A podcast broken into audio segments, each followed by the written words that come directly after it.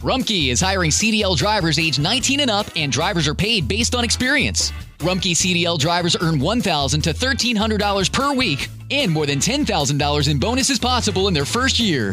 Rumkey drivers are home daily, work in a recession resistant industry, receive great benefits and performance incentives. Start a lucrative career and apply now at rumkeycareers.com. Equal opportunity employer restrictions apply. Looking for a brew unique to you? Find it at Kroger. Discover distinctly different chameleon organic ground coffee with flavors like Guatemala and Dark and Handsome. They're so organic, so sustainable, and so good. Visit Kroger today to get yours. Hoy en Renovando tu Mente. La exaltación de Cristo, la preeminencia de su obra y de su posición en la dimensión cósmica de las cosas es evidente en cada página del libro de Hebreos.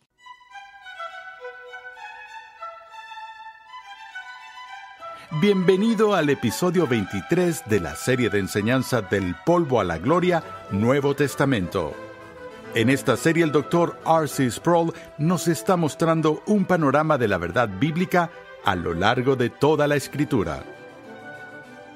Ningún otro libro del Nuevo Testamento hace una mejor conexión entre el Evangelio y el Antiguo Testamento que el libro de Hebreos.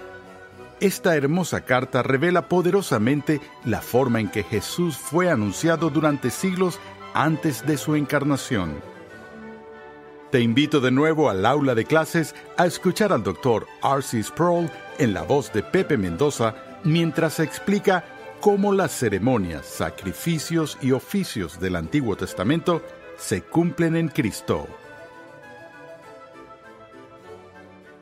Siempre he dicho que si me echaran a la cárcel y me mantuvieran en confinamiento solitario y se me permitiera tener solo un libro en mi poder durante mi estancia, obviamente el libro que me gustaría tener conmigo sería la Biblia. Luego he continuado diciendo que si solo pudiera tener un capítulo de la Biblia, me gustaría el capítulo 6 de Isaías. Si tan solo pudiera tener un versículo de la Biblia, sería un versículo del capítulo 15 de Génesis. Pero si pudiera tener un libro de la Biblia conmigo para darme aliento, consuelo y para mi edificación, para sorpresa de muchos, el libro que escogería sería el libro de Hebreos. La gente dice, pensé que sin duda elegiría Romanos y les digo, bueno, no, yo sé lo que hay ahí. Creo que puedo recordar la mayor parte sin tener el libro mismo frente a mí, pero lo que amo de Hebreos es que si hay algún libro que recoja todo el consejo de Dios en un solo lugar, es este libro. Es tan rico en relacionar la actividad redentora de Dios del Antiguo Testamento e integrarlo con la revelación de Dios en el Nuevo Testamento. Así que esa es una de las razones por la que tengo tanto afecto por el libro de Hebreos. La otra es esta, que el libro de Hebreos nos da uno de los más magníficos, si no es el mayor retrato de Cristo que pudiéramos encontrar en cualquier otra parte en la Escritura. La exaltación de Cristo la preeminencia de su obra y de su posición en la dimensión cósmica de las cosas es evidente en cada página del libro de Hebreos. Veamos cómo comienza el libro. En el primer capítulo de la epístola a los Hebreos, leemos estas palabras. Versículo 1. Dios, habiendo hablado hace mucho tiempo en muchas ocasiones y de muchas maneras a los padres por los profetas, en estos últimos días nos ha hablado por su Hijo, a quien constituyó heredero de todas las cosas, por medio de quien hizo también el universo. Él es el resplandor de su gloria y la expresión exacta de su naturaleza, y sostiene todas las cosas por la palabra de su poder después de llevar a cabo la purificación de los pecados, se sentó a la diestra de la majestad en las alturas, siendo mucho mejor que los ángeles por cuanto ha heredado un nombre más excelente que ellos. Casi no puedo leer esa frase sin que me falte el aliento, no solo por la longitud y la naturaleza complicada de la declaración, sino debido a todas las riquezas que están comprimidas juntas en esa declaración de apertura de la carta a los hebreos. Y el lenguaje de ese texto es característico de la totalidad de la carta. De hecho, casi me ahogo con la palabra carta, porque algunos han sugerido que la forma literaria básica de hebreos no es la de una epístola, como es habitualmente el caso con el apóstol Pablo sino que algunos argumentan que lo que tenemos aquí es una muy antigua homilía, un sermón cuyo enfoque central es la majestad de Cristo. Una vez más, la calidad literaria de este libro es normalmente considerada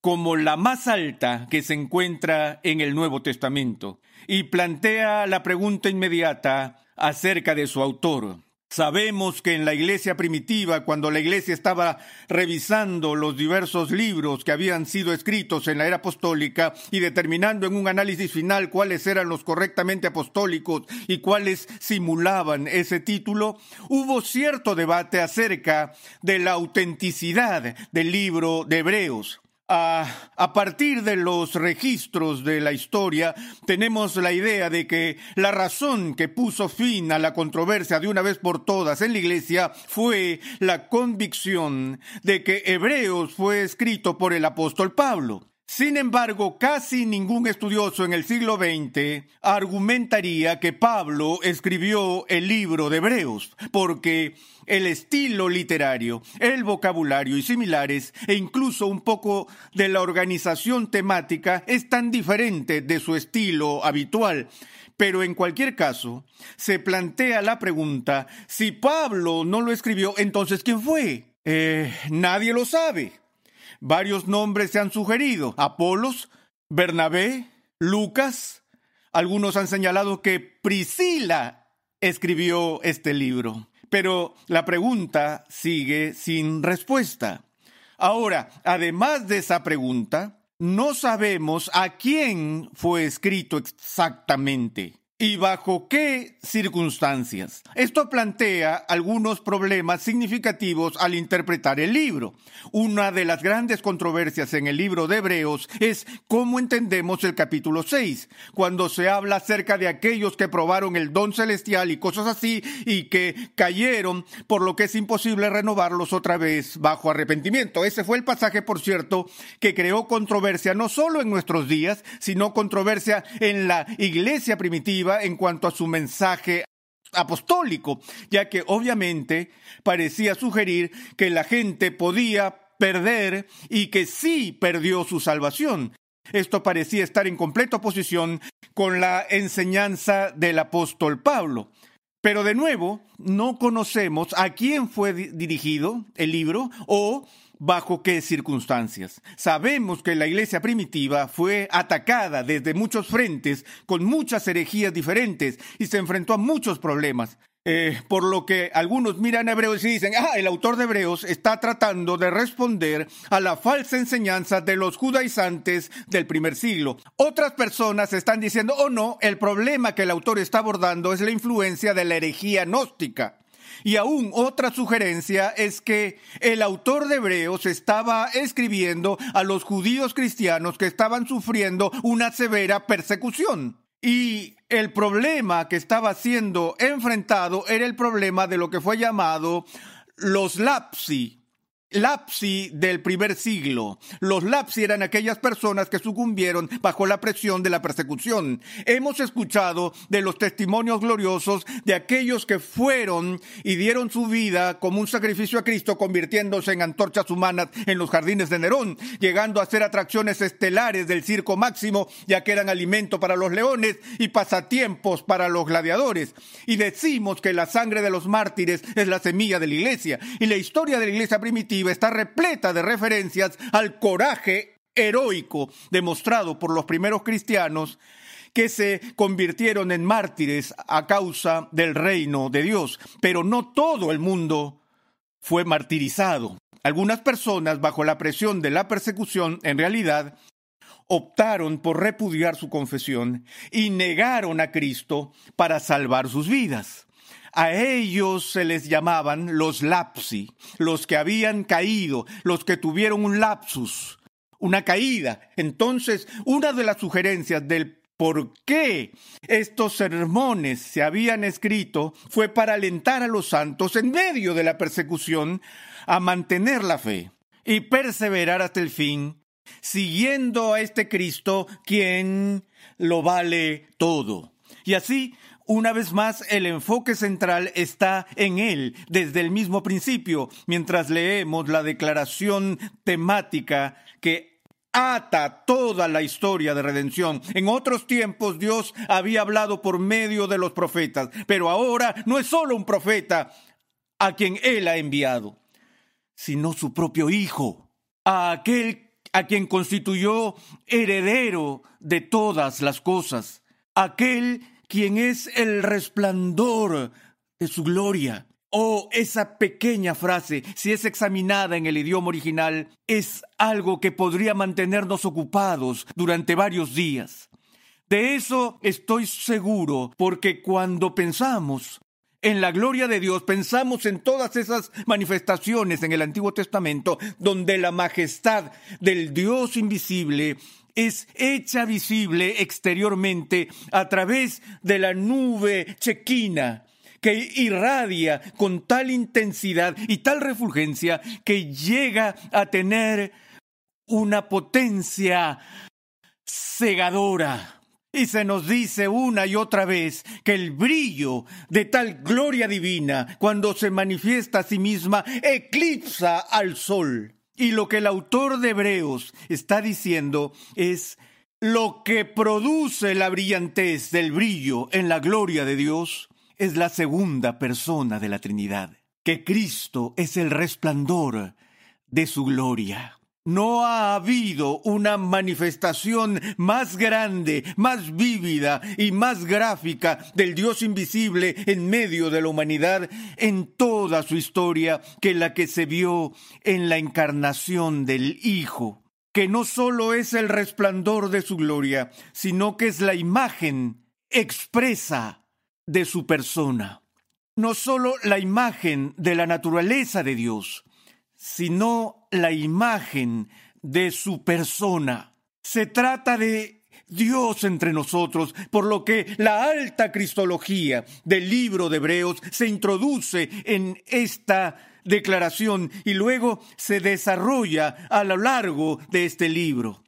Se nos dice antes que nada que Cristo es superior a los ángeles, no sea que la herejía gnóstica eh, prevaleciera, la cual veía a Jesús al nivel de uno de los otros demiurgos o seres angelicales que son parte del orden creado. Cristo no es un ángel, Él es el creador de los ángeles y Él es el Señor sobre los ángeles. Luego se nos da el análisis comparativo en el libro entre el protagonista principal del Antiguo Testamento, Moisés, y Jesús, a medida que los dos pactos son puestos en comparación y en contraste.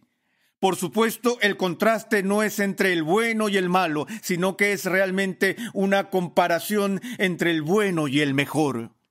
Y Moisés fue fiel en toda la casa de Dios como siervo, nos lo dice el autor, pero Cristo es hijo sobre la casa de Dios. Él llegó a la casa de su padre. Es un hijo en la casa, no un sirviente empleado en la casa. Luego, la superioridad del sacerdocio de Cristo es presentada a través de varios capítulos y tiene dos enfoques básicos. En primer lugar, recordamos que el sumo sacerdote en el Antiguo Testamento era el que ofrecía el sacrificio en el día de la expiación por el pueblo y que ese sacrificio tenía que ser repetido anualmente.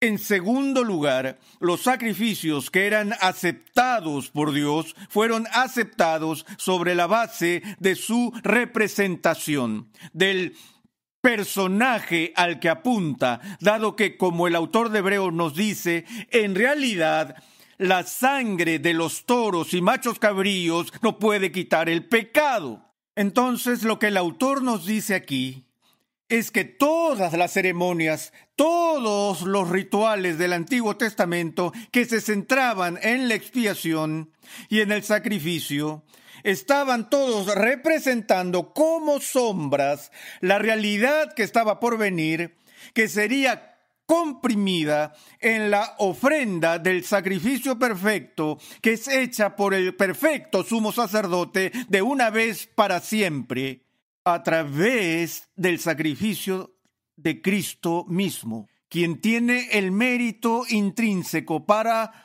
ofrecer al Padre lo que ni siquiera se puede acercar remotamente por la sangre de los toros y machos cabríos. En segundo lugar, el autor tiene que responder a la pregunta del sacerdocio de Cristo en relación con la tradición del Antiguo Testamento. En la tradición del Antiguo Testamento, el sacerdocio era llamado sacerdocio aarónico o el sacerdocio levítico, del que Aarón fue el primer sumo sacerdote. Él era de la tribu de Leví. Entonces, para llegar a servir en el sacerdocio, uno tenía que ser de la tribu de Leví, y, y es por eso que se llama sacerdocio levítico. Sin embargo, aquí en el libro de Hebreos, Cristo es exaltado como el largamente prometido rey del reino de Dios, quien vendría de la tribu de Judá. Ahora, aquí él está siendo celebrado como el gran sumo sacerdote. Bueno, si la línea real viene de Judá y la línea sacerdotal viene de Leví, ¿cómo puede Cristo cumplir con ambos de estos ideales? Porque no puede ser de ambas tribus. Y sabemos que él es de la tribu de Judá, ya que es hijo de David. Bueno, es por eso que tenemos esta larga discusión en Hebreos sobre el sacerdocio de Melquisedec. El autor nos dice que Cristo era un sacerdote no del sacerdocio arónico, tampoco del sacerdocio levítico, sino de la línea de Melquisedec, del cual casi nada oímos en el Antiguo Testamento. Luego desarrolla el caso de que el sacerdocio de Melquisedec no es un sacerdocio inferior al de Aarón o el de los levitas, sino que es de hecho un sacerdocio superior. Y para demostrar ese punto, el autor de Hebreos se remonta al Antiguo Testamento y habla del incidente cuando Abraham se encuentra este misterioso personaje Melquisedec, cuyo nombre significa rey de justicia y quien es descrito como el rey de Salem o el rey de la paz. Y en ese encuentro, Abraham le paga el diezmo a Melquisedec y Melquisedec bendice a Abraham. En la tradición judía, es el inferior el que paga el diezmo al superior y es el superior el que le da la bendición al inferior. Y así, dado que en esa transacción Melquisedec es visto como superior a Abraham, y dado que Leví es un descendiente de Abraham, entonces queda demostrado que Melquisedec es superior a Leví. Entonces, lo que tenemos aquí es que aquel que es superior a los profetas, aquel que es superior a los ángeles, aquel que es superior a Moisés, aquel que es superior en gloria y en función al sumo sacerdocio de Aarón, es Cristo mismo que reúne todas estas cosas.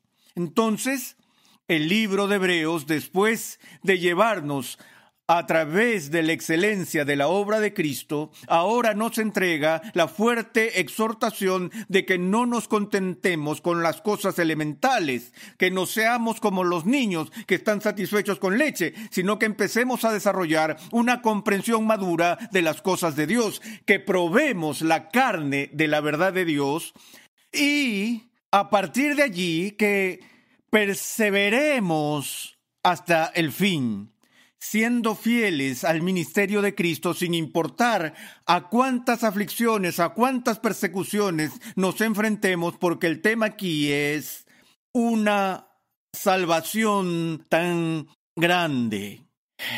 El autor recuerda a sus lectores de las deficiencias de los hijos de Israel en el Antiguo Testamento, a quienes Dios visitó con juicio porque tomaron a la ligera la redención y la liberación que Dios había provisto para ellos en el Éxodo. Ellos murmuraron contra Él en el desierto y todas estas cosas son repasadas por el autor de Hebreos y es como si dijera, ahora esperen un minuto, si Dios juzgó a Israel porque no escucharon a Moisés, ¿Cuánto más grave sería si fallamos en hacerle caso a esta visitación de aquel quien es el Hijo mismo? Él lo resume con esta exhortación y esta advertencia. ¿Cómo escaparemos nosotros?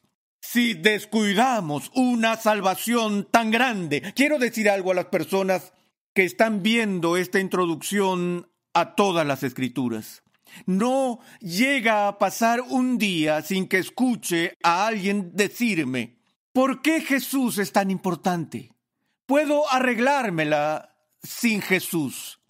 No creo en un Dios que es tan estrecho que solamente requiera un camino para la salvación. ¿Qué diferencia hay con cuál sea nuestra religión? Existe esta antipatía en nuestra cultura contra todo lo que reclame exclusividad, todo lo que afirme una sola forma correcta. Es francamente políticamente incorrecto asumir que hay un solo mediador entre Dios y el ser humano, y solo un Salvador que puede satisfacer las demandas de la justicia de Dios. Y lo que se hace aquí, lo que simplemente me vuelve loco es cuando escucho a la gente hablar acerca de Jesús, Mahoma y Buda y quisiera decirles cómo pueden mencionar a Jesús de Nazaret en la misma categoría que Mahoma. ¿Hizo Mahoma alguna expiación por sus pecados? ¿Era Buda el resplandor de su gloria? ¿Era Confucio la encarnación de Dios mismo? ¿Tienes alguna idea de la grandeza de la salvación que Dios te ha dado a ti en Jesucristo? Si no estamos satisfechos con eso, si protestamos que Dios no ha hecho lo suficiente, que tiene una mente demasiado estrecha y no lo suficientemente amplia para dar cabida a todas nuestras propias preferencias, y así descuidamos las riquezas de Cristo, entonces el autor de Hebreos hace una pregunta retórica. ¿Cómo escaparemos? ¿Escapar de qué? ¿Cómo pueden escapar del juicio de Dios si descuidan una salvación tan grande? Es retórica porque la respuesta es obvia. La respuesta es no pueden. Luego el autor describe la historia de aquellos que verdaderamente se dedicaron a las verdaderas cosas de Dios y quienes pagaron en muchos casos con sus vidas, quienes fueron comidos por leones y cortados por la mitad y sus cabezas fueron estrelladas contra la piedra y fueron martirizados de esta forma o de esta otra y a continuación pasan a ser llamados los héroes de la fe, que vivieron una vida de fe en medio de un mundo incrédulo. Gente como Abraham, personas como Raab, gente como José, como David, gente como Gedeón y muchos más. Y vamos a través de esta lista destacada de santos que es seguida por la exhortación suprema. Y vemos que tenemos en derredor nuestro tan grande nube de testigos. Luego viene el llamado a la perseverancia. No hemos resistido hasta el punto de derramar sangre, sino que debemos vivir en fe.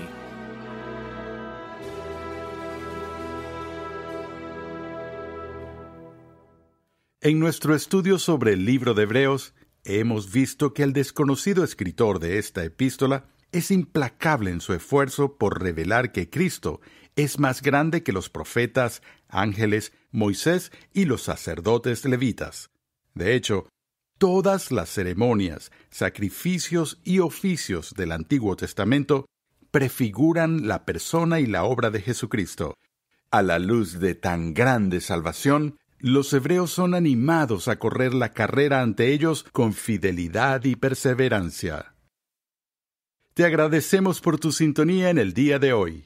Renovando tu mente es posible gracias al generoso apoyo en oración y financiero de cristianos alrededor del mundo. Para hacer tu donación, por favor visita nuestra página web renovandotumente.org.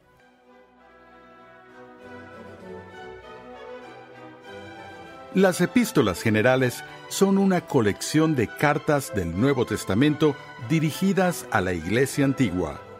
En el siguiente episodio de Renovando tu Mente, R.C. Sproul explica por qué los libros de Hebreos, Santiago, Primera y Segunda de Pedro, Primera, Segunda y Tercera de Juan y Judas siguen siendo vitales para nuestro crecimiento como cristianos el día de hoy. Renovando tu mente es una producción de los Ministerios Ligonier, la confraternidad de enseñanza del Dr. R.C. Sproul. Nuestra misión, pasión y propósito es ayudar a las personas a crecer en su conocimiento de Dios y su santidad.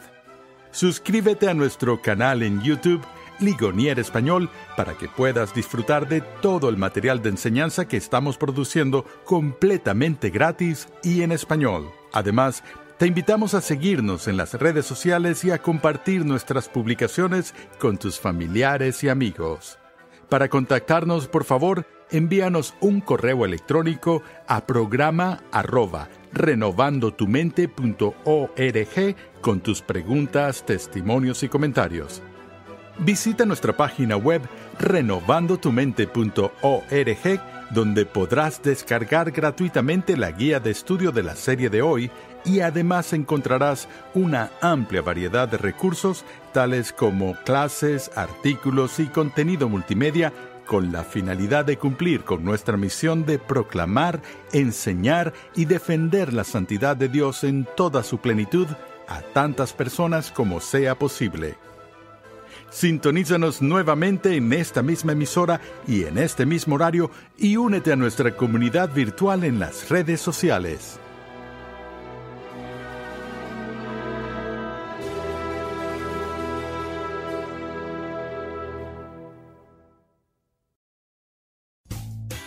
Rumkey is hiring CDL drivers age 19 and up, and drivers are paid based on experience. Rumkey CDL drivers earn $1,000 to $1,300 per week, and more than $10,000 in bonuses possible in their first year. Rumkey drivers are home daily, work in a recession resistant industry, receive great benefits and performance incentives. Start a lucrative career and apply now at rumkeycareers.com. Equal opportunity employer restrictions apply. Experience gorgeous, lasting, high quality hair color with Madison Reed. Find your perfect shade at madison reed.com and get 10% off plus free shipping on your first color kit. Use code RADIO10